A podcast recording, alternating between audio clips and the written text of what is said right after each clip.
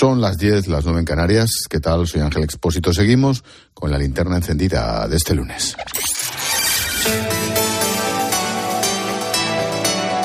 Con Expósito, la última hora en la linterna. Cope, estar informado. La noticia del día en España ha sido la decisión del Supremo de mantener la inhabilitación de Junqueras por el golpe secesionista en Cataluña en 2017. Esto implica que el líder de Esquerra no podrá presentarse en unas elecciones hasta 2031, a pesar de la reforma penal del gobierno que eliminó el delito de sedición y modificó la malversación. El tribunal ha ratificado la condena al ex vicepresidente por un delito de desobediencia y malversación en su versión agravada. Al mantener este último delito, no se rebajan las penas. Lo mismo sucede con los exconsejeros Raúl Romeva, Jordi Turull y Dolores Basa. Junqueras dice que esta decisión refuerza su posición porque considera que, una vez más, los órganos del Estado retuercen la interpretación del derecho. Es evidente que el Tribunal Es Supremo... evidente que el Tribunal Supremo antepone su voluntad de venganza, antepone su voluntad represiva, retuerce la interpretación del Código Penal en nuestra contra, en contra de unos nombres en concreto, prescindiendo de lo que ha hecho el Legislativo, prescindiendo de lo que ha hecho el Congreso, prescindiendo de lo que han hecho los parlamentos, prescindiendo de la voluntad popular que se expresa a través de las cámaras parlamentarias. Precisamente a través de las cámaras parlamentarias. La sala ha condenado a los Jordis por desórdenes públicos y Forcadell, Josep Rull y Joaquín Forn por desobediencia. En este caso, como ha habido cambio de delitos, se extinguen sus condenas de inhabilitación, es decir, los Jordis podrían presentarse ya a las elecciones. En cualquier caso, ojo al tirón de orejas de los magistrados del Supremo al Gobierno, dicen que la reforma penal ha dejado un vacío normativo que puede provocar que en el futuro queden impunes conductas graves contra el sistema constitucional si no hay violencia o intimidación. La sentencia es dura, severa. Para los magistrados es indudable que los hechos del procés fueron algo más que un atentado contra la paz pública.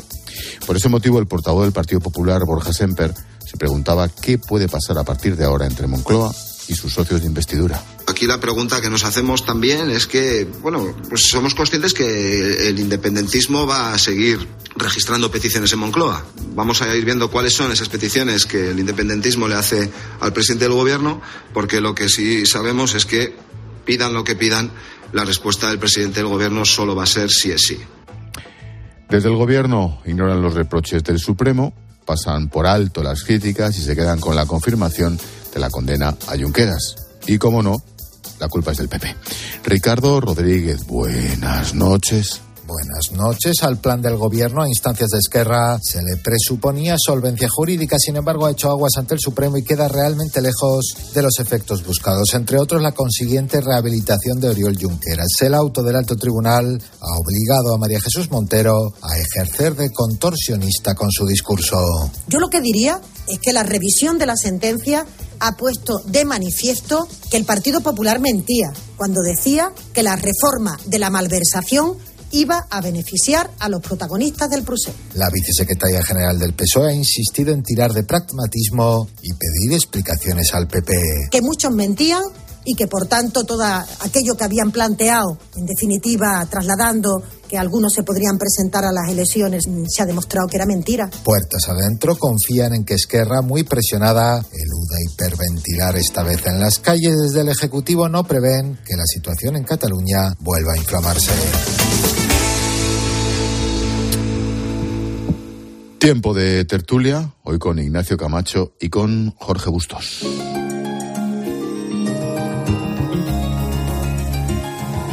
Escuchas la linterna. Con Expósito. Cope, estar informado. Tiempo de tertulia, Camacho, Ignacio, buenas noches. Muy buenas noches. Jorge Ángel. Bustos, ¿qué tal? Buenas noches. ¿Qué tal, Ángel? Buenas noches. Bueno, que sepáis que no sois nada originales, los dos temas que habéis propuesto los dos son los mismos. Era obvio.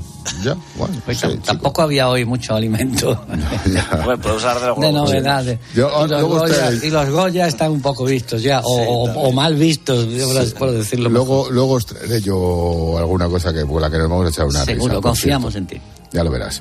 Em, seguimos con el tema Junqueras, ¿no? Necane, buenas noches. Eso es, Ángel, y vamos a resumirlo y ahora vosotros lo debatís. Junqueras no se va a poder presentar a unas elecciones hasta dentro de ocho años y el Supremo, además, con todo esto, eh, también le ha mandado un recado al Gobierno.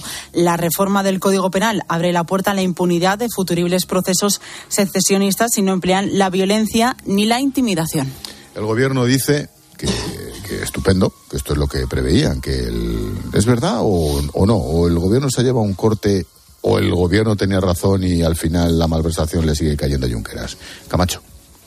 A ver, era era lo que querían, pero, pero lo que preveían, hombre, conociendo mm, un poco al juez Marchena y a los otros seis, cinco, eh, porque uno se ha jubilado, eh, miembros de la sala segunda, mmm, lo esperable era lo que ha sucedido.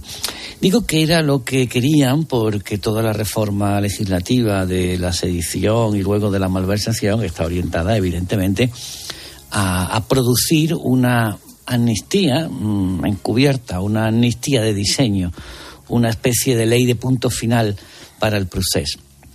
Pero los jueces no se han dejado, no se han dejado engañar y, han mantenido el delito de, malversación en medial, es decir, en concurso como, como, como como instrumento para cometer otro delito, que en este caso en, um, queda, queda eh, derogado por la, por la supresión de la sedición, excepto para, eh, para los Jordis, a los que sí se les acusa de desórdenes públicos. Pero eh, lo, que, lo que establece el auto es que aún así el, el, el, uso de fondos públicos para organizar el referéndum no entra dentro de, la rebaja de la malversación que fue urdida por el, por el gobierno y aprobada en el Parlamento. Ahora bien, a mí lo, lo, que me parece más importante del auto no es el horizonte de, político de Junqueras, que efectivamente sigue inhabilitado hasta 2031, excepto que,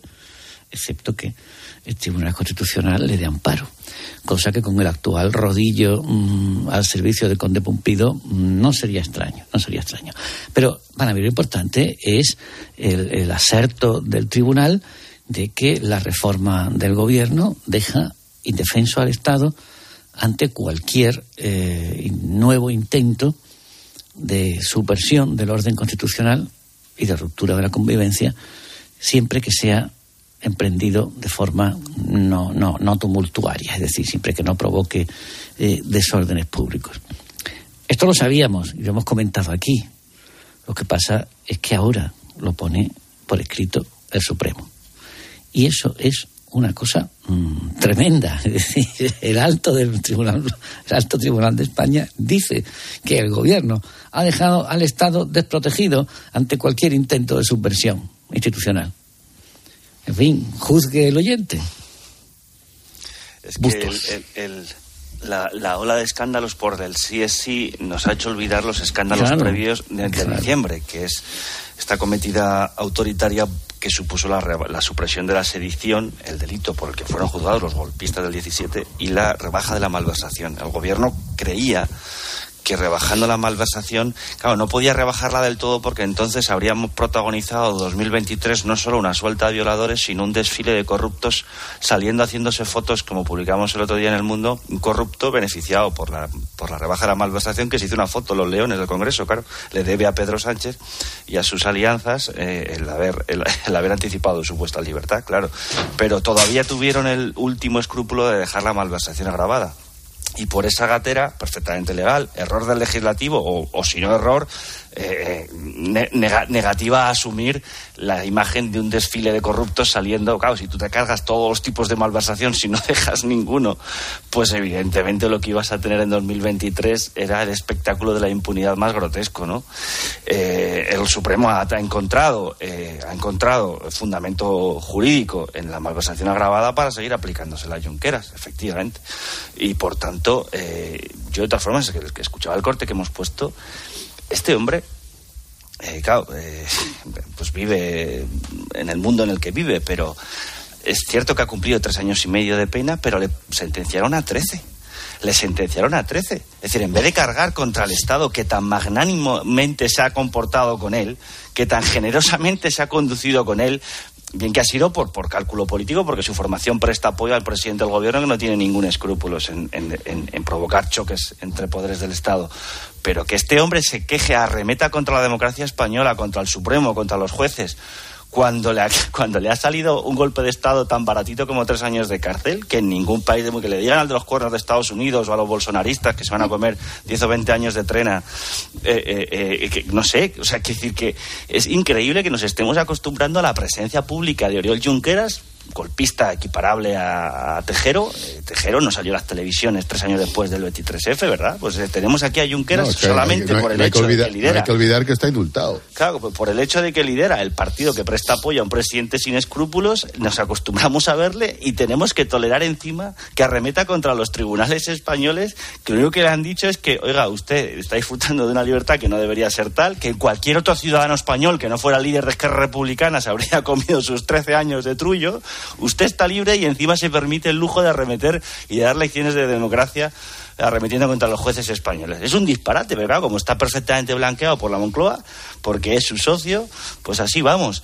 Eh, eh, y espérate que ahora es que republicano no tenga un pollo interno brutal, porque hay una división entre la Guardia Pretoriana de, de, de Junqueras, que hoy está muy enfadada, y los de Aragonés, que están disfrutando de las miles del poder y que no quieren tampoco eh, que les obliguen a romper con Sánchez, porque sabemos ya que ella hace de alfombra presupuestaria en el Parlamento a cambio de que Esquerra de Rufián apoye, haga de alfombra eh, también eh, en el legislativo, en, la, en, el, en el Congreso, pues ese pacto de momento está a prueba de todas las bombas, pero la sentencia de hoy, el, el- el auto de hoy del, del Supremo es desde luego un- un- una bomba y no, y, no por razones políticas ni vengativas, ni no, no, no. Está defendiendo el único resquicio de legalidad que le ha permitido la reforma penal a la baja y de autor que hizo el gobierno en diciembre a pachas con Esquerra, es decir, a pachas con el delincuente. Le hizo un, un- un código penal a la carta al delincuente por la única razón de que le presta apoyo para seguir en el poder. Y estamos acostumbrándonos a esto que se dice pronto, pero este es el, este es, este es el país que, que tenemos en estos momentos, ¿no? Y menos mal que quedan jueces. Y digo que quedan porque evidentemente la intención durante estos años del gobierno de coalición y de sus socios ha sido mm, tomar el control de la justicia para ir produciendo, evidentemente no pueden quitarlos de a los que hay, pero ir, ir, mm, controlando los relevos para introducir a otros jueces eh, más proclives a su a sus manejos ¿eh? o a su ideología. No, y la, y la posibilidad Eh, que has apuntado antes, Ignacio, es estremecedora, porque sí que eso sí que sería un choque, eh, sería un choque institucional sin precedentes. Bueno, estamos la acostumbrados. del constitucional.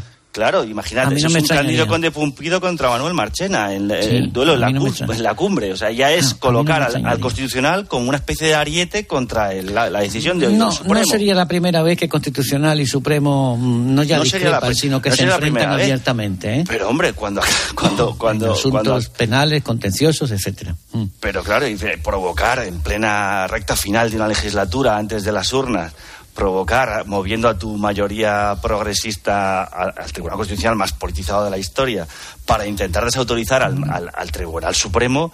No tiene por qué ser y que antes de Junqueras las lo pueda presentar, eh, me parecería ya Bueno, la, la traca no final tiene, de la no tiene por qué ser antes de las elecciones, cuando además lo que quiere Junqueras es presentarse a las próximas catalanas. ¿no?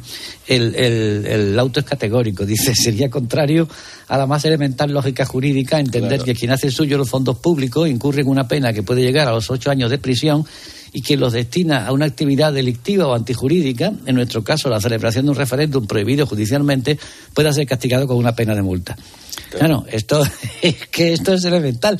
En fin, Pero digamos que no Sánchez ha vuelto. no- pero no tenéis la impresión, Ignacio, de que les da lo mismo. Sí, claro. Sí, todo se claro, era lo por el mismo. poder. Esto, ah, los jueces fascistas, esto es el golpe de lawfare, el golpe de Estado de los jueces, tal cual. Pero vamos, se la- esta se la tienen que envainar, es decir, aquí no, no tienen más remedio. No tienen más remedio, y ojo, porque lo que iba a, a decir antes es que este proceso de toma de control del Poder Judicial, evidentemente, es un proceso progresivo que se tiene que efectuar a través de eh, los nombra- nombramientos en las vacantes. Pero, pero, se puede producir en el futuro se puede ir produciendo en el futuro y los españoles tienen que saberlo porque en este sentido, en muchos otros, pero también en este, el voto en las elecciones generales va a ser un consentimiento o no a, a esta toma de control de la justicia. Que, de momento es lo único que está parando el, el asalto al Estado de Derecho y el, y el, el proceso de que se votará en diciembre. Es decir, eh, lo, que se, lo que se vota es si se avanza hacia una frontera en el Ebro o no. Es decir, si se consigue, si, si, si se consolida una alianza tóxica para la idea de la unidad de la nación y de la, de la Constitución tal y como la, la hemos vivido los últimos 40 años. O, o- o se, o se repone el delito de, re- de sedición y de referéndum ilegal como ha prometido Feijó. Es decir, es o una dirección o la contraria. La dicotomía No, claro, es que- institucional es radicalmente opuesta. No hay término medio. A ver, lo, lo que dice el Supremo, insisto, ya lo hemos dicho todos muchas veces, todos los que comentamos en su momento la reforma, la reforma penal, pero es que al decirlo el Supremo adquiere carta de naturaleza jurídica, es que a partir de ahora, de hoy, a partir de hoy, bueno, a partir de, de- de- desde que entró en vigor esta El Estado reforma, está inerme. Sí, sí. Claro, es decir, no ya los independentistas catalanes. O los No, vascos. Revilla, si o los vascos. también, claro. Revilla y el alcalde de Villar del. Río Exacto. puede proclamar que su municipio se queda al margen de la Constitución y que allí no rige la Constitución, sin que le pase nada penalmente. Es decir, multa, que evidentemente el Estado le puede pasar por encima y en el caso del- de la autonomía puede aplicar el artículo 155. Pero eso son, eso son respuestas políticas. Como la respuesta penal ha quedado mm, desarticulada. No hay respuesta penal para un movimiento de cualquier índole que subvierta el orden constitucional, bien sea por, por, mm, por un proceso de secesión o por cualquier otro, simplemente declarar que X ley, tal ley, la de tráfico, si quiere, no rige en un municipio, ¿eh? y eh, el Estado no tiene recursos jurídicos para hacerle un reproche penal a No hay ningún ordenamiento constitucional estos de nuestro entorno que, tenga un agujero de ese que tamaño. permita es que no hay esto. ninguno. Pero es que además esto sucede cuando los independentistas catalanes prometen volverlo a hacer y organizar otro referendo. Eso sí, siempre que no rompan ninguna farola. Claro, si lo hacen ahora, exactamente, una DUI, una Si declaración rompen una farola, de son desórdenes públicos, después sin cae vi- cuatro sin, viol- sin violencia, sale gratis, penalmente gratis. Es fuerte Gratis. esto, ¿eh? Es, es Em, muy fuerte. mm, segundo asunto que proponíais ambos en dos, dos eh, en la tertulia, el tema de la manifestación por la sanidad pública, era una excusa, contra Ayuso, etcétera, etcétera. Necane. La manifestación que volvió a llenar el centro de Madrid de pancartas y también consignas contra el gobierno regional y también contra su presidenta Isabel Díaz Ayuso. Bueno, me han llamado terrorista sanitaria, asesina, me han querido, decían ayer, abrir, abrirme las tripas, en fin, bueno, una serie de, de cuestiones que lo único que demuestra es la frustración de la izquierda, sobre todo para movilizar a un electorado que es consciente de que están ahora mismo sin un solo motivo para ir a unas urnas. Porque la inmensa mayoría de la sociedad española rechaza hoy las políticas de la izquierda y lo único que se vio ayer en la manifestación es precisamente esa frustración. Y responde en nombre del PSOE María Jesús Montero. que no hay ma- mayor sordo que el que no quiere oír, que se ponga manos a la obra, que realmente destine los recursos sanitarios que se necesitan, que dignifique las condiciones de los profesionales, que escuche el clamor de muchos y de miles de ciudadanos y que no eche balones fuera La huelga de Madrid se mantiene tras terminar sin acuerdo la reunión de hoy entre los convocantes y la comunidad. Lo mismo sucede también en Aragón, eh, también en la comunidad valenciana, donde las huelgas están convocadas para finales de marzo. Y en Navarra llevan dos semanas de paros, aunque eso sí, son optimistas sobre una pronta resolución de este conflicto. Es fantástico. Huelgas en Aragón, en Valencia, en Navarra lleva dos semanas de paro y ni mu, nada más, en fin, es lo que hay. Em, ¿Cómo visteis lo de ayer, Bustos?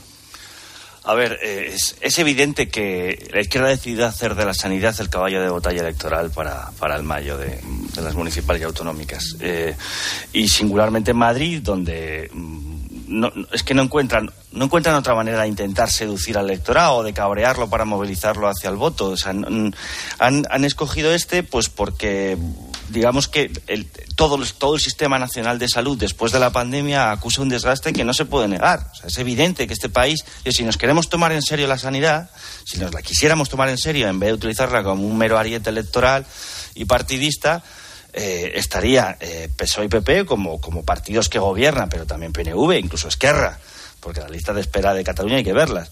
Pero si las lo quisiéramos tomar en serio estaríamos promoviendo un pacto de Estado, porque aquí hay problemas que no son, que aunque las competencias de sanidad estén, estén delegadas en las autonomías, aquí hay problemas que, de- que dependen directamente del Ministerio de Sanidad, de ese ministerio, de esa ministra que ahora se está presentando de candidata a la alcaldía de Las Palmas, ¿verdad? Y que ha salido ahora en los medios a decir, porque se empieza a dar cuenta de que algunos ojos se están volviendo hacia ella, que han aumentado la plantilla de profesores de, de- de- de- médicos de, de atención primaria. Bueno, la habrán aumentado, pero si, si, si cuentas los que se han ido o los que están de baja, o porque el desgaste de la pandemia ha sido brutal, pues evidentemente seguimos teniendo un problema que depende en, en una buena medida del número de plazas eh, eh, de médicos que se convocan y que, se consiguen llenar en este país. Es decir, si no lo queremos tomar en serio, tenemos que reconocer que hay deficiencias que se pueden, que se deben atajar en la sanidad pública española, que sigue siendo de las mejores del mundo.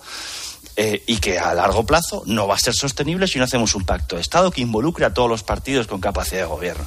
Ahora, como eso es una utopía en este país de Goya, de, Goya, no de los premios Goya, sino del Dula Garrotazos del cuadro de Goya, pues entonces lo que hacemos es intentar eh, eh, echarle eh, los problemas de la sanidad al político de turno. Y en este caso, Ayuso es, bueno, ya, ya lo vimos con la otra manifestación y parece ser que esto se va a cronificar, que hay, hay como una especie de calendario y veremos manifas de estas cada poco a- a modo de electroshock a un electorado durmiente, que es el de la izquierda madrileña, que lleva sin, sin gobernar, pues cerca, va, para, va a ir para 30 años. Bueno, pues eh, que hay un componente político, creo que nadie lo puede negar, es evidente, que a nadie le importa en realidad eh, eh, arreglar el problema de la, salud, de la salud, a ningún político, me parece también evidente, porque de lo contrario se habrían puesto a trabajar manos a la obra eh, y desde luego empezando por las comunidades que más deficiencias tienes, que no es precisamente la de Madrid. Pero claro, el foco mediático empieza, eh, se, pone, se pone en Madrid porque ahí está el enemigo a batir de la izquierda y del gobierno central. Camacho. Sí, es decir, mm, lo primero es que, a ver, mm, en Madrid, en otros sitios también, pero en Madrid hay un problema con la atención primaria, lo hay, lo hay. Y la señora Ayuso haría bien en arreglarlo, ¿eh? porque es su obligación. Además de descalificar a los que se manifiestan, el problema es lo suficientemente importante, o la, o la percepción ciudadana del problema es lo suficientemente importante para que haya, por dos veces, un respetable número de manifestantes. Por cierto, paréntesis, el tío que los cuenta eh, eh, tiene muy mal ojo, porque es que había más o menos a ojo de buen cubero, había los o es distinto Había, al del otro día. O es distinto del otro día. Había más o menos ojo buen cubero de foto panorámica, había los mismos que al 21 de enero cuando se manifestó la gente contra el gobierno. Y entonces dio 31.000 y ayer dio, me parece que 250.000. Bueno, había mucha gente. Y, no todo el mundo digo yo que será de izquierda o no. Bueno, eh, y por tanto lo tiene que arreglar. Es decir, eh, esto es así. Y tiene que poner más medios y más dinero y, y hacer cosas, además de sacudirse la responsabilidad. Supongo que está en ello, pero este tema es importante por una razón, porque no hay oficina electoral más eficaz que un ambulatorio. Y cuando un pa- paciente entra y le dicen allí, porque se lo dicen, o se lo pueden decir, pues eh, el enfermero de turno, la enfermera de turno, el médico de turno, si es de, si no es muy partidario de Ayuso, basta con que diga, mire usted, no le puedo atender hasta dentro de tres semanas porque Ayuso no nos da los medios, pues eso es un, un argumento demoledor para la gente. Estas cosas ocurren, han ocurrido en Andalucía y en otros sitios. Por tanto, aunque solo sea por su interés, a la presidenta le conviene arreglarlo. Eh, ¿Cuánto cuesta esto en términos electorales? Pues es- no va, yo no creo que esto no va a comprometer la victoria de Ayuso, pero le puede arañar algún escaño que necesite bien para la mayoría absoluta o para gobernar con cierta comodidad. Otra cosa diferente es que esto- este mismo problema está ocurriendo en casi toda España y uno enciende la televisión y solo lo ve en Madrid. Y uno ve la gala de los Goya y parece que solo lo hay en Madrid. En Andalucía, mm, el PP, el PSOE ha intentado arañar con esto y se ha llevado un enorme vapuleo del presidente Juanma Moreno en el Parlamento. Primero porque todo el mundo sabe en Andalucía que el deterioro de la sanidad pública fue una de las cosas que le costaron el poder a Susana Díaz, con enormes manifestaciones que organizó el médico de Granada recientemente fallecido, eh, Jesús Candel, alias Espíriman.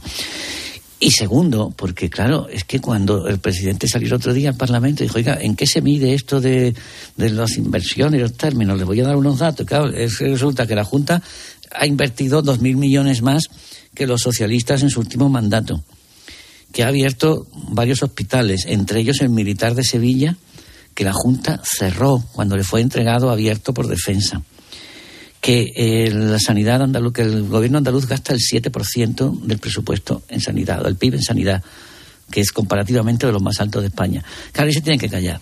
Pero es que el mismo problema está viendo, como decía antes Necane, en Valencia, en Aragón, en Navarra, porque es un problema, entre otras cosas, de falta de médicos, no solo de falta de médicos, ¿eh?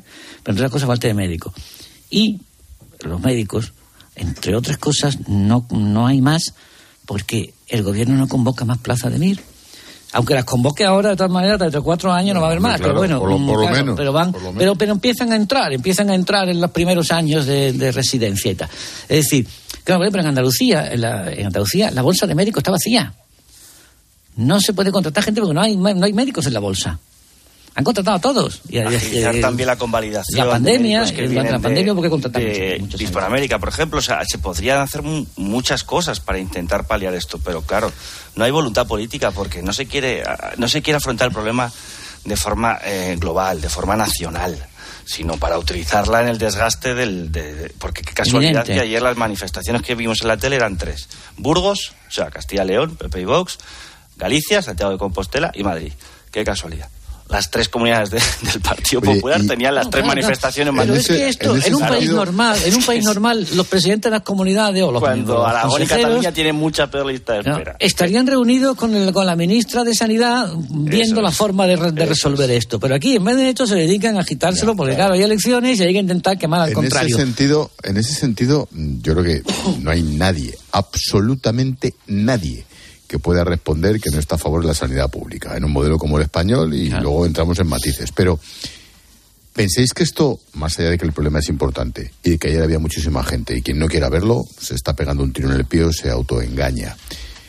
Esto, entre unas cosas y otras, más lo de la compra de hace unos días que viví yo en primera persona, ¿no están fabricándole, no están haciéndole la campaña precisamente a Ayuso en cierto sentido? ¿No lo veis así? Eh, lo de la compra, claro, sí, claramente. Sí, Mm, yo la diferenciaría sanidad- los dos temas, sí. Yo Sí, estoy la sanidad orada, la sanidad desgasta, ¿eh? La sanidad Sí. desgasta porque es verdad que el que va y no lo atiende se cabrea. De y hecho, se cabrea con el una que de las cosas que premiaron a Ayuso cuando sacó el resultado espectacular que sacó hace dos años fue el Zendal y fue la gestión sanitaria de la pandemia, compatible con, con- con un dinamismo económico que salvó muchos miles de empleos en Madrid y que ha, y que ha colocado Madrid a la cabeza de todos los indicadores económicos, el primero en recuperar el PIB prepandemia. Entonces, Y entonces pero- las encuestas, ¿por qué le dan mm, mejor no, si la- que hace ellos un tienen año? encuestas, ellos tienen encuestas de mayoría absoluta. Ahora mismo Ayuso las tiene. No sé, pero no, no sé si el impacto de esta manifa a la que se sumarán, ya digo, Mm. un calendario de movilizaciones puntual para que la gota malaya pues eh, vaya erosionando un poco su, desgastando su imagen, ayudará a recortar algún algún escaño o dos a a Mónica García en este caso, ¿no? Porque el PSOE ni, ni está ni se, ni se le espera. Yo, de las encuestas parece que el PSOE le puede remontar a, a- a Mónica García y ¿Sí? quitarle la segunda plaza. Están ahí, ahí, ¿eh? Pero, pero Lobato lo que pasa está tan tiene una claro. estrategia un poquito errática, porque a veces Tampoco- gira hacia el centro, luego le pegan un- claro. desde Sí, Moncloa le pegan un tirón de oreja. sí, sí, sí. se pegan un tirón de oreja cuando el hombre dijo lo de los impuestos y tal, y, se, y ahí le pegaron el tirón de oreja. Pero mm, es que, demonios, es que, es que esta izquierda de Madrid se opuso, se opuso a la apertura de- del Zendal. Es decir, esto es una cosa incomprensible de una cerrazón mental. Dice, pero oiga, ¿cómo se pueden ustedes en una pandemia mm, oponer a que abra un hospital? Y evidentemente, los ciudadanos que no son tontos lo penalizaron porque esto no se podía entender. Acordaros, llegaron a sabotear algunas Sí, sí. máquinas y algunos servicios de comida del, de- del Sendal. Entonces, ¿esto desgasta Ayuso? Yo creo que sí, cuando hay un malestar algo, lo de, algo la desgasta. Hombre, es, verdad no que las ayuda, claro. es verdad que las encuestas le dan incluso más, más escaños que, que, la, que la otra vez. Eh, a mí me parece que, eh, yo tengo dudas, ¿eh? porque creo que también ha deflactado un poco toda esa, toda esa eh, euforia que proporcionó en Madrid la apertura eh, de comercios y de, y de la hostelería, terrazas, lo que se llamaba las terrazas, el síndrome de terraza, en, en plena pandemia. Eso se ha normalizado ya, claro. Entonces, pero, pero no, parece que está bien, porque los, las- los movimientos eh, electorales también tienen inercias y parece que Ayuso va sobre esa inercia. Pero yo no me descuidaría. No, y luego tiene una ventaja eh, que, Muy breve, que- por favor, Bustos. que es el, el cierto colapso de- del partido Vox. Es decir, Sí. aparte- yo creo que ha cometido un error estratégico al, En Madrid, al sumarse a la izquierda en tumbar los presupuestos y, y está un poco desdibujado, y no solo en Madrid. eh. Me temo que no solo en Madrid. Claro, al Mm. final. El, Vox va- en las municipales. Vox en las municipales y en las autonómicas no va a estar mm, muy fuerte, pero el voto de Vox en las generales es bastante pétreo, bastante rocoso. Está en un 14% fijo. Pues déjame dos minutos, que enseguida vuelvo. Hola, Palo. ¿Cómo estás, Ángel? Mensajito de mutua. Pues es que fíjate. no, si no yo, ya no, si es, es Camacho. Sí, Viene hecho polvo. Bueno, que lo que íbamos, que esto es mucho más sencillo que las encuestas, muchísimo más caro. Porque fíjate, no has dado un parte en tu vida y tu compañía te sube el precio de tu seguro. Bueno, pues ahora es hora de llamarles y decirles dos cositas. La primera, me ha subido el precio de mi seguro, aunque nunca he dado un parte. Y la segunda, yo me voy a la mutua. Vete a la mutua con cualquiera de tus seguros y te bajan el precio, sea cual sea. Llama al 91 555 5555 91 555 5555 por esta y muchas cosas más. Vete a la mutua. Consulta las condiciones en mutua.es. Estás escuchando la linterna de Cope. Y recuerda que si entras en cope.es, también puedes llevar en tu móvil las mejores historias y el mejor análisis con Ángel Expósito. A la hora de alquilar, ¿eres un aventurero en busca de que te paguen el alquiler? ¿O confías en la única empresa que mantiene la morosidad en 0% en el alquiler? Cada día somos más los que disfrutamos de la protección de alquiler seguro. Llama ahora al 910-775-775. Alquiler seguro. 910-775-775. Escuchas Cope. Y recuerda, la mejor experiencia y el mejor sonido solo los encuentras en cope.es y en la aplicación móvil. Descárgatela. En Peugeot estamos listos para ayudarte a llevar lo más importante, tu negocio. Por eso, en los días Peugeot Profesional vas a poder disfrutar de condiciones especiales en toda la gama. Aprovecha del 1 al 15 de febrero para dar energía a tu negocio. Inscríbete ya en peugeot.es. Celebramos el gran final del 30 aniversario de Disneyland París hasta el 30 de septiembre. Prepárate para perder totalmente la cabeza como Donald. O convertirte en un superhéroe como Iron Man. Vive increíbles emociones en el gran final del 30 aniversario de Disneyland París con la vuelta de Disney Dreams y el nuevo espectáculo de los Vengadores. No te lo pierdas. Reserva en Semana Mágica con viajes el corte inglés con el mejor precio garantizado y cancelación gratuita hasta siete días antes. Consulta condiciones. Ven a Disneyland París con viajes el corte inglés. A la hora de alquilar, ¿eres un aventurero en busca de que te paguen el alquiler? ¿O confías en la única empresa que mantiene la morosidad en 0% en el alquiler? Cada día somos más los que disfrutamos de la protección de alquiler seguro. Llama ahora al 910-775-775. Alquiler seguro. 910-775-775. En Cope estamos donde estás tú. David, ¿qué tal? Buenos días. Hola, buenos días, Carlos. Buenos días, Mira, David. soy aquí un fósforo que tengo una, tengo una pescadería. Porque con la aplicación llevas en tu móvil todos los programas con los mejores comunicadores. Hola, hola, hola, Pepe, buenas tardes. Tiempo de juego. Nos escuchas en directo o cuando tú quieras. Los mejores contenidos donde estés, porque con la aplicación móvil nos movemos contigo.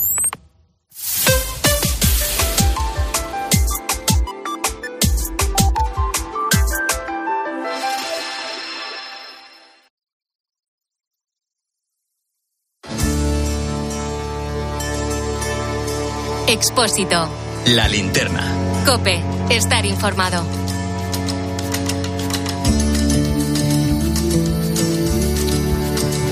Tiempo de tertulia con Ignacio Camacho, con Jorge Bustos. Noticia de hace nada, unos minutos, ha muerto José María Gil Robles, expresidente del Parlamento Europeo, quien fuera hijo, claro, del Gil Robles de la CEDA, del histórico.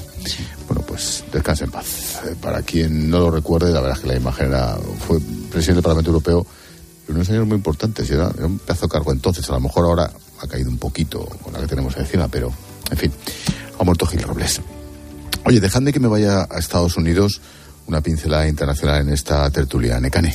Porque aumenta la polémica entre precisamente Estados Unidos y China. A cuenta de esos globos espías que estamos viendo estos días, Washington niega haber enviado artefactos al gigante asiático, tal y como ha denunciado el gobierno chino, mientras que son en los últimos tres días las autoridades estadounidenses han derribado tres artefactos de origen desconocido. Washington, Juan Fierro, buenas noches. ¿Qué tal Ángel? Buenas noches. Oye, hoy ha salido al paso la Casa Blanca, lo apuntaba Necane, nosotros no hemos mandado nada para allá, pero sigue, sigue polémica sobre el origen de los objetos derribados no son extraterrestres, eso seguro, ¿no? Bueno, eso dice la portavoz de la Casa Blanca, ¿no? Que no hay ninguna indicación de aliens de actividad extraterrestre. Una buena manera de, empezar un briefing en, pues al lado del despacho oval del presidente de los Estados Unidos. There is no, again, no indication of aliens or extraterrestrial activity with these De fondo también las risas de los periodistas, ¿no? En las en la sala de prensa. No hay indicación de aliens de actividad extraterrestre. Con esta frase la portavoz de la Casa Blanca quería de alguna manera callar los rumores sobre los tres objetos derribados durante este fin de semana y sobre cuyo origen un alto mando militar manifestaba el fin de semana que no descartaba ninguna hipótesis cuando le preguntaban si esto era eh, extraterrestres, ¿no? estos tres objetos derribados el fin de semana. Lo cierto es que sabemos muy poco, o por lo menos las autoridades estadounidenses en el briefing de esta tarde han, han, eh, han ofrecido muy poco. No sé si es que no lo saben o, se lo están guardando, ¿no? Dicen que los tres objetos eh, derribados eh, no eran eh, maniobrables, no emitían ninguna señal y no estaban tripulados, aunque, y es un aunque bastante importante, no se descarta que tuvieran capacidad para recoger información. ¿Está claro que eran chinos, Juan? No, hasta este momento no, solo está claro que es chino el, el primero. El primero el grande, el que derribaron el pasado 2 eh, eh, de febrero, que por cierto han empezado ya a rescatar del fondo marino algunos elementos electrónicos, eh, pero de estos tres no hay ninguna referencia de cuál es su punto de origen y cuál es su propiedad. Juan Fierro, gracias compañero. Hasta ahora. Adiós, buenas noches. Vaya movida, o no es para tanto. Ignacio.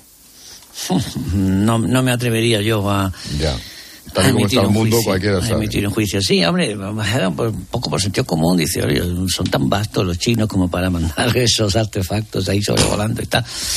Es un poco extraño, pero lo cierto es que en Estados Unidos mmm, el asunto se lo toma muy en serio.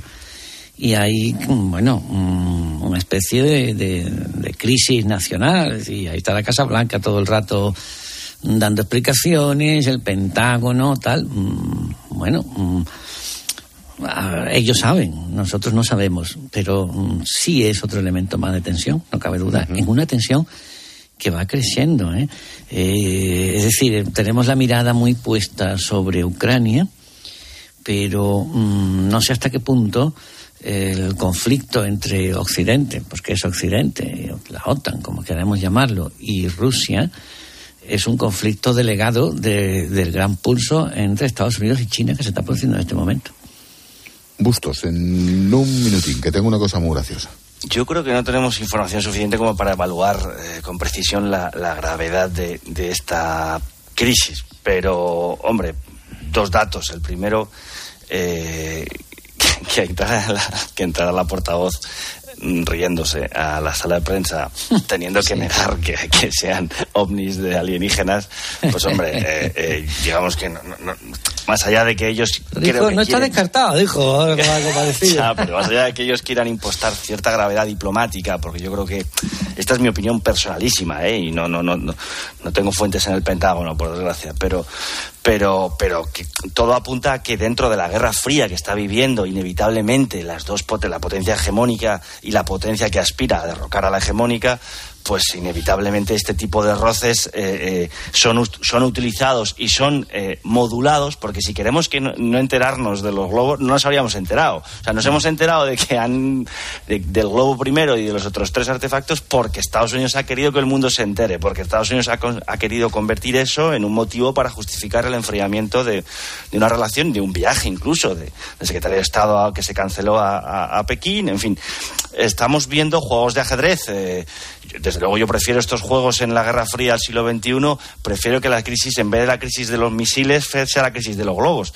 Hemos pasado de la crisis de los misiles de, eh, nucleares de los años 60 del siglo pasado a estas... Eh, bueno, pues a estas escaramuzas aéreas que de momento son bastante veniales, por decirlo así. No tenemos información de hasta qué punto es o no es un punto en la estrategia de pues de acoso, de espionaje o de, de vacile que, se traen las dos potencias, ¿no? Pero, pero evidentemente eh, aquí quien, quien, quien administra, digamos, la información eh, y creo que por fortuna de momento es, es Estados Unidos, ¿no? Em, imagen del día. ¿Habéis visto el último vídeo de Pedro Sánchez? no. Maravilloso. Otro- o sea, le hemos visto fake, sí, es montando en bici, eh, haciendo como que juega a la petanca. Eh, le hemos visto como que compra un libro todo natural con Illa en Barcelona. Eh, yo qué sé. Bueno, pues hoy, hoy se ha ido a tomar un café. Ahora, ahora os cuento con quién. Mira, escucha.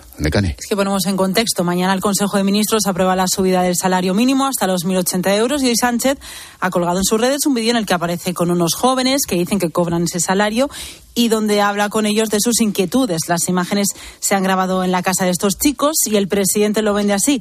Estos dos jóvenes, junto a dos millones de trabajadores, se verán beneficiados por el incremento. Lo que es la oficina somos 20 personas. ¿Vosotros cobráis eso? Sí. Con la subida se nota. Y luego también que a indefinido más pronto, no como antes, que a lo mejor estabas tres meses, otros tres meses. Claro. Y hasta que lo hacían indefinido, Claro, claro. ¿Tú también estás ya en sí, indefinida. Me hicieron en enero. Estuve tres meses y luego en enero me hice indefinido. Estuve trabajando en el comercio. Maravillosa el pedazo bandejón, bandejón de croissants de chocolate que tiene encima de la mesa. Yo de verdad, ¿a quién, a quién se le ha ocurrido? Pero los Goya no fueron la- el sábado. Esto ¿A está quién fuera de se le ha ocurrido? Oye, ojo. Esta peli está me- fuera de concurso. Esperar, esperar, que la cosa continúa. El chico de la pareja es Óscar González, hermano de Cristian González, secretario general de la Juventudes Socialistas de Parla. No me digáis que no es maravilloso. Qué casualidad total, ¿no? Es maravilloso. ¿A quién se le ha ocurrido esto? Pero no, ¿a quién se le ocurre que la gente no se va a dar cuenta de esto? Claro, claro. es decir, es esto es que no, no, no lo entiendo, porque la factoría esta de, de producción de Sánchez, bueno, y porque no hemos preguntado quiénes son los que jugaban con él a baloncesto a la silla de ruedas. Eh, pero es cuestión de ponerse. Es decir, es que va con los jubilados de la petanca y resulta que eran de la agrupación de no sé dónde, de Getafe. No, de Coslada. Eh, ahora va con el chico de las juventudes de Parla y tal. Claro, es que todo es, es fake, todo. Pero es que no, no os dais cuenta de que toda la presidencia de Sánchez es un fake. A ver, yo, yo, yo si fuera del equipo, eh, lo digo totalmente en serio, si fuera del equipo de, de Moncloa, de los que se dedican a intentar mejorar la imagen del presidente, y verdad que está destruida, pero no está destruida por, por el volcán de La Palma, está destruida por sus propias mentiras. Es decir, él es responsable del propio deterioro de su imagen, porque se ha pasado la vida haciendo lo contrario de lo que prometía. Entonces, claro, pues eso te afecta. Pretender que la recta final de la legislatura vas a impostar una empatía de la que has carecido desde que naciste, porque Pedro Sánchez tiene algunas habilidades que son innegables. Tiene- Es un hombre determinado, es un hombre, eh, bueno, que tiene, tiene, tiene virtudes políticas desde el punto de vista de la política como adquisición y conservación del poder, que son innegables. Pero, chico, no le ha llamado Dios por el camino de la empatía. No, o sea, no lo van a conseguir en la vida, en la vida. Entonces pueden estar haciendo eh, eh, spot de estos el resto de legislatura que lo único que van a provocar es el aumento de la hilar- la hilaridad de la concurrencia. Es decir, la gente no le va a salir. Es como, por ejemplo, Ayuso está en el extremo opuesto de esto en el sentido de que Ayuso la gente la ve cercana porque lo que despide su imagen es normalidad, es la chica de tu barrio. Eso es lo que, pero es eso, eso lo tiene y no lo, no, no- lo ha preparado. Es que ella es así. Es decir, y eso, eso es un valor político. Bien, te- te- tendrá otros muchos defectos, pero ese de la naturalidad lo tiene. A Sánchez no le intentes convertir en un presidente natural, porque no lo vais a conseguir, chicos, los del edificio Semillas, si estáis escuchando, los del edificio de, de Moncloa que os dedicáis a estas cosas, no vayáis por ahí, que la gente no es imbécil, de verdad, que se han inventado las redes sociales, que la gente tiene un ojo muy fino ya para detectar el a fake. mí- chavales, a lo que- si habláis con adolescentes... tiene que estar Los, Este que los está adolescentes han desarrollado, sí, desde que le echaron ya ha perdido muchas las, A las mí lo que me fascina es pensar Y, cuál y falta será la el- peli de HBO de Netflix No, o de cuál, no a la, la salir. de ala Pero- oeste, las cuatro, las cuatro estaciones de, Pero que lo que me fascina Antonio pensar Vivaldi. Cuál será el siguiente vídeo. Siguiente, siguiente. Pedro enfermera, Pedro pilotando el Falcon, no sí, creo. bueno, que se pero, pero esperar, porque la televisión pública, cada vez que entrevistan a un enfermero a un, o a un paciente dolorido o un enfermero crítico, resulta que es uno del UGT o de Podemos o algo de esto. Es que siempre. Si es que todo Pero- es igual. Pero vamos a ver, es que, Es que todo es, es un el es trampantojo de gobierno. todo el esfuerzo que tú has hecho para eh, la agenda del presidente, encontrar un hueco, hacerle la foto, la conversación, grabársela con estos todo ese esfuerzo se, se vuelve contraproducente en cuanto Claro, sale la noticia de que son sale. del PSOE. Porque, Más de porque fondo entonces suena- toda la magia desaparece de golpe. de fondo, de fondo el motor de la máquina. Claro, Venga pero- fotos. Es maravilloso. Pero en Sí, fin, sí, sí, sí. em, oye, dejadme. Pero, ¿puedo decir una cosa? Pero muy rápido. Sí. Madrid, Sevilla para los Goya, Falcon, Sevilla, Málaga para el meeting, Falcon, Málaga, Madrid, Falcon. Ahí ven los tres, en las tres, los tres trayectos. Y encima luego dice en, Málaga va y dice que hay que ser a los empresarios, hay que ser sensible con los que sufren y tal. Sí, lo del Falcon ya es que ni siquiera. Sevilla, Málaga, Falcon. Sí, sí. Dos horas de coche, ¿eh? 200 kilómetros. Y, ojo, dos horas que lo hacen... A velocidad legal, sí, a velocidad legal. Eh, oye, que mm, está por el Julio César Guerrero apuntaros, ¿eh, chicos? 55-34, ¿vale? Es así, Esto no hay secretos y no me puedo pasar. Julius, buenas noches. ¿Qué tal, Ángel? Buenas, buenas noches, Ignatius. Buenas noches, Julius. a ver. A ver, a ver. Hola, Bustos. ¿Qué tal, Julio César? Espectacular. Bueno, el Ejecutivo y la oposición han llegado a un acuerdo para, para repartirse los consejeros del Banco de España. El gobierno pone a la ex jefa de gabinete de Nadia Calviño y el PP a un señor que sabe un huevo de economía. Creo que es catedrático, según dijo el asturiano Fernández, aunque yo pensaba que era solamente doctor. Bueno, ¿todo bien entonces? Bueno, ha sido menos traumático que las negociaciones de los órganos judiciales por una sencilla razón, porque el, Banco de España no pone sentencias, hace informes, básicamente.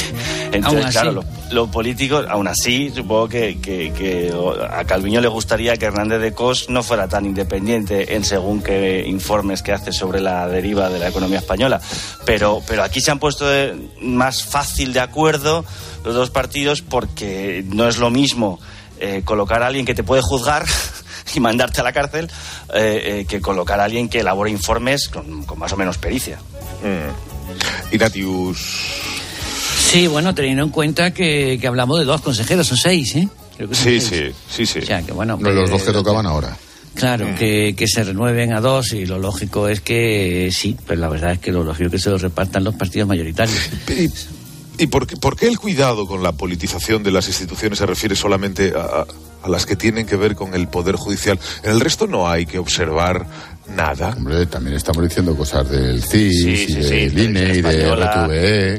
Claro. bueno, por eso hablaba ahora del, Banco de España. Es decir, han llegado al acuerdo, este para ti, este para mí, y, y ya, pero vamos, no, no, he notado yo que haya tenido mucha trascendencia esto, o se haya cuestionado este reparto de... Porque no están porque no es tanto el poder que se reparte como el que se reparte en el Constitucional o en el Consejo General del Poder Judicial. Es una cuestión de poder. Los poderes del Estado son, son tres, Ejecutivo, Legislativo y Judicial.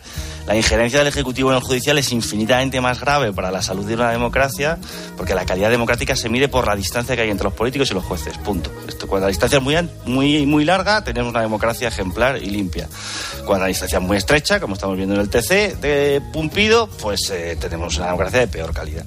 No es lo mismo eh, meter las zarpas políticas en el, en el Poder Judicial que meterlo en televisión española. Y eso que también da pena que no podamos aspirar como pueblo a una BBC. No podemos, por, no, porque tengamos una maldición bíblica, sino porque tenemos unos, una clase política que se, que, se rifa el poder en, el ente público con descaro y sin ninguna vergüenza. Pero no es lo mismo. Bueno, y teniendo en cuenta, teniendo en cuenta que el Banco de España es un banco central. Primero, Afortunadamente, y en casi todos los casos, ah, ah, trabaja con enorme independencia. Digo casi porque ha habido algunos que, en fin, bueno. Pero es que los consejeros, entonces, el Consejo de Gobierno, el Consejo de Gobierno, que son el gobernador, el subgobernador, seis consejeros, eh, un secretario general y me parece que hay un representante de la Comisión de Mercado de Valores, quitando este último, no, este último también, a todos los nombres de gobierno. A todos los nombres de gobierno. Entonces, lo normal es que, puesto que los nombres del gobierno, por estatus, ¿eh? por, por estatuto del Banco de España, vamos, porque así está creado, eh, ya que los nombres del gobierno, pues lo lógico es que una parte, al menos, lo proponga la oposición. Esto me parece que es eh, lo normal en una democracia. Pero insisto, es que el Banco de España, siendo de funcionamiento rigurosamente independiente, pero su composición es 100% del gobierno. Se ha perdido aquí la oportunidad para insistir en la idea de la despolitización de las instituciones, aunque no tenga la misma trascendencia que eh, órganos que tengan que ver con el Poder Judicial, como estaba diciendo Bustos. Pero bueno, eso no obsta para que eh, se persiga, entiendo, cuanto una mayor despolitización de instituciones que además tienen que garantizar la independencia, mejor. ¿no? Desde luego que, que, no se haya perdido ahora, que se haya perdido hace mucho tiempo. Que sería, que sería sería deseable un sistema alternativo que el dedazo de la ministra y el del partido de la oposición. Es decir, que yo creo que debemos, no debemos confundir. Claro, esta legislatura ha, ha sometido a las instituciones españolas a una colonización tan descarada que casi nos conformamos con que haya consenso entre los dos partidos en vez de que mande solo Moncloa. Pero tampoco es el ideal. Efectivamente tienes razón. El ideal sería lo más independiente, lo más neutral posible. O sea, todas las instituciones, también correos, también paradores, que pongan a un hotelero en vez de a un amigo de jefe del gobierno. Es decir, lo ideal sería que todas las instituciones estuvieran regidas por el principio de meritocracia y de excelencia en ese campo. Es decir, eh, pero, pero bueno, ya nos conformamos con que los jueces, con que, los, con que el Tribunal Constitucional eh, o la Fiscalía no dependa de quién depende, porque no dependa del presidente del gobierno. Ya nos conformamos con eso, claro. Natius. Mm, no, es que, vamos a ver, eh, no tengo tampoco un criterio, porque tú dices, mm, otro sistema. ¿Pero cuál? ¿Por oposición? Es que son consejeros un sistema a lo mejor de méritos, de, puntos, una mm, puntuación que vayas ganando en el ejercicio de tu profesión y que Yo creo, pero pero pero para su para postularte a un organismo Sí, para postularte no un organismo, Es que eh, vamos a ver, el caso de los jueces, yo soy partidario de que los jueces ¿Cómo lo hacen los alemanes? Seguro que los alemanes lo hacen de, alguna no, no, forma. No, no, no, los bancos centrales los nombran, los bancos centrales los nombran todos, se nombran todos por cooptación de, de, los gobiernos. Y el Banco Central y el Banco Central Europeo también, ¿eh? Que sabéis que va a ser el próximo gobernador del Banco Central de Noruega. ¿Quién? Jens Stoltenberg. Mira, el secretario general de la OTAN. No está mal, ¿eh? va, a aterrizar, va a aterrizar en, Blando. Que, que, que versatilidad, ¿vale? va a aterrizar en Blando. Bueno, y, aquí algo, es decir, es que al, gobernador del Banco Español lo nombra el gobierno. No nos engañemos, lo nombra el gobierno. Es verdad que tiene un mandato de seis no años. coincide eso de que, que, facilita la neutralidad. facilita la neutralidad. ¿eh? Y por tanto, insisto, en general es probablemente el organismo público que actúa con más independencia. Seguramente a Sánchez le gustaría eh, colonizarlo, colonizarlo más. A mí, por ejemplo, no sé por qué dices eso. Ahora, yo no sé por qué. Es que no es lo mismo que proponer a un catedrático de, de, Hacienda Pública o de algo relacionado con la economía, exactamente qué es, como ha propuesto el Partido Popular, que poner al jefe del gabinete de, de, la, de la ministra de Economía. Claro, que esto parece que vas a colocar ahí a un amigo y tal. Pero bueno, eh, pero insisto, mmm, a mí no me parece mal que en determinados organismos funcione una cierta cooptación siempre que se respeten los criterios mm, de proporcionalidad. En cambio, en cambio, yo mmm, defiendo, y es una propuesta que solo puso en el programa electoral Ciudadanos, que eh, los jueces de los altos tribunales se nombren por concurso. Es decir, que no los nombre el Consejo del Poder Judicial lo cual equivaldría en la práctica a dejar sin función el Consejo del Poder Judicial. Y no pasaría absolutamente nada. El Consejo de Gobierno del Banco de España aprueba las directrices generales de actuación del banco, concretamente las relativas a la política monetaria, las propuestas de sanción que el banco debe elevar al ministro de Economía y, Hacienda. ¿No sería deseable que los consejeros tuvieran al menos la apariencia de independencia? A mí, a mí alguien que sabe de esto todo, y hasta ahí puedo leer, ha dicho que los consejeros del Banco de España, más allá de que nos llame la atención lo de la ex de gabinete, no es un puesto tan importante. Vale. Sí, que no, Es que en realidad yo creo que ahí eh, te debes al Banco Central Europeo, ¿no? es que cuando, desde la persistencia del euro, el Banco de España no tiene un poder regulatorio tan directo como el que tenía antes del euro, evidentemente, ¿no? Pero sí es verdad que hay que agradecer que estos años eh, hayamos tenido la voz de un Pablo Hernández de Cos que, ha dicho la verdad, básicamente. O sea, en sus, sus informes, guste o no gustar al gobierno, ha ido diciendo lo que, bueno, lo que luego los organismos independientes privados también acaban señalando, ¿no?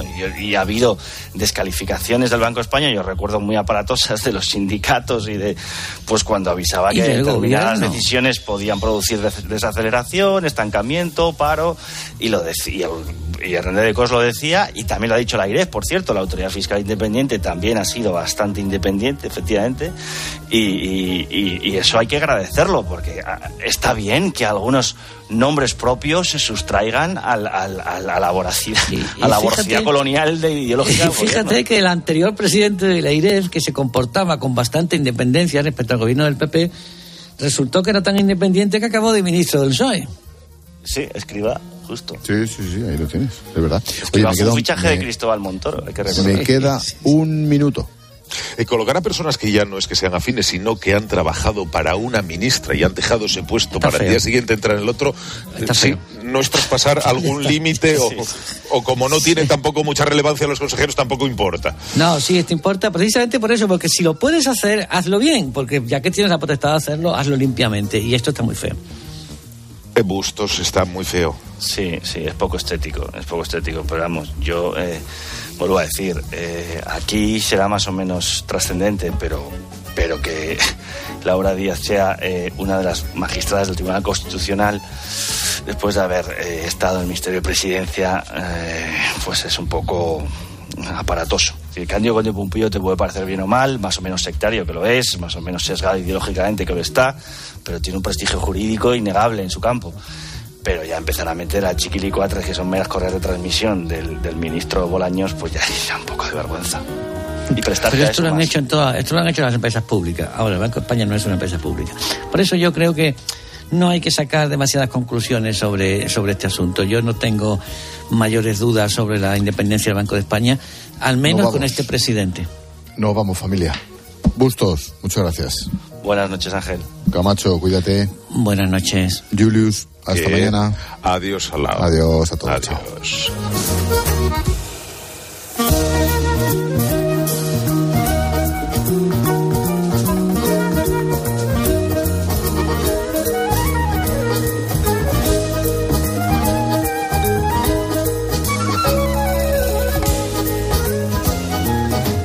Expósito. La linterna. Cope. Estar informado.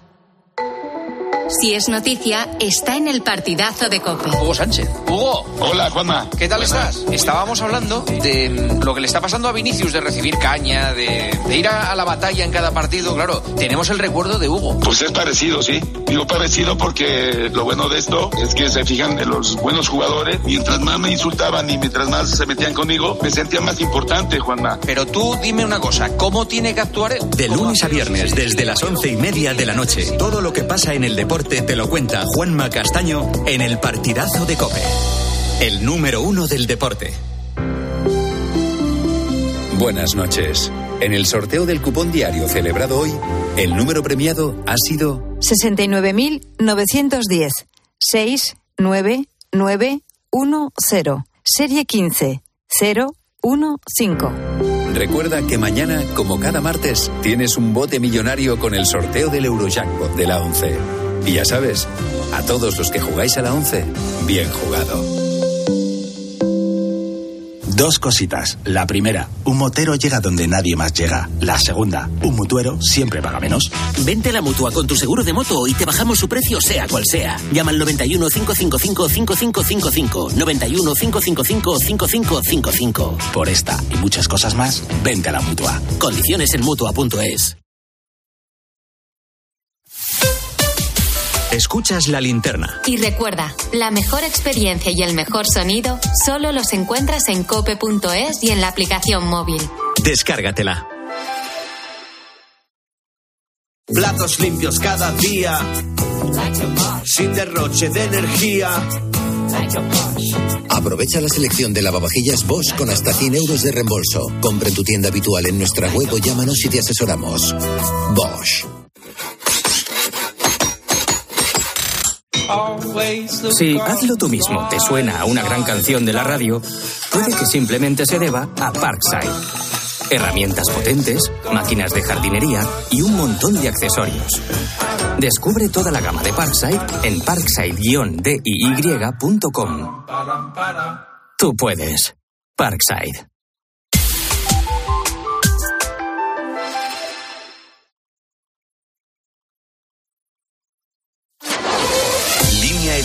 Cadena Cope.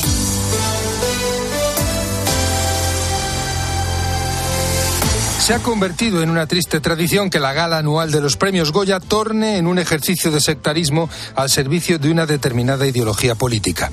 Aunque este año, tratando de decirlo con gracia, el presidente de la Academia asegurara que no iba a haber crítica de ningún tipo, lo cierto es que el espectáculo tomó la misma deriva a la que nos tiene acostumbrados. Para colmo de males, el mismo presidente aseguró de manera desafortunada que este silencio era momentáneo porque ya hablarían después con los políticos en los despachos.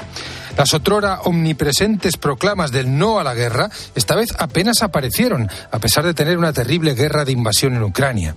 Hubo silencio absoluto sobre cuestiones como la escarcelación de delincuentes por el despropósito de la ley del solo si es sí. Algunos de los invitados pidieron directamente que se asistiera a la manifestación contra Isabel Díaz Ayuso y en la alfombra roja alguno propuso que el gobierno subvencione a los espectadores para que vayan al cine. La cosecha cinematográfica de este año era, sin embargo, notable, con propuestas oscuras pero de innegable interés, como Asbestas o Cinco Lobitos, un delicado y a la vez áspero relato en torno a la maternidad. Pero el empeño por enterrarlo todo bajo la proclama ideológica ha hecho que, una vez más, estemos hablando de cuestiones ajenas a la calidad cinematográfica de las películas. Otra ocasión empleada por algunos al servicio de sus propios intereses, otra ocasión perdida.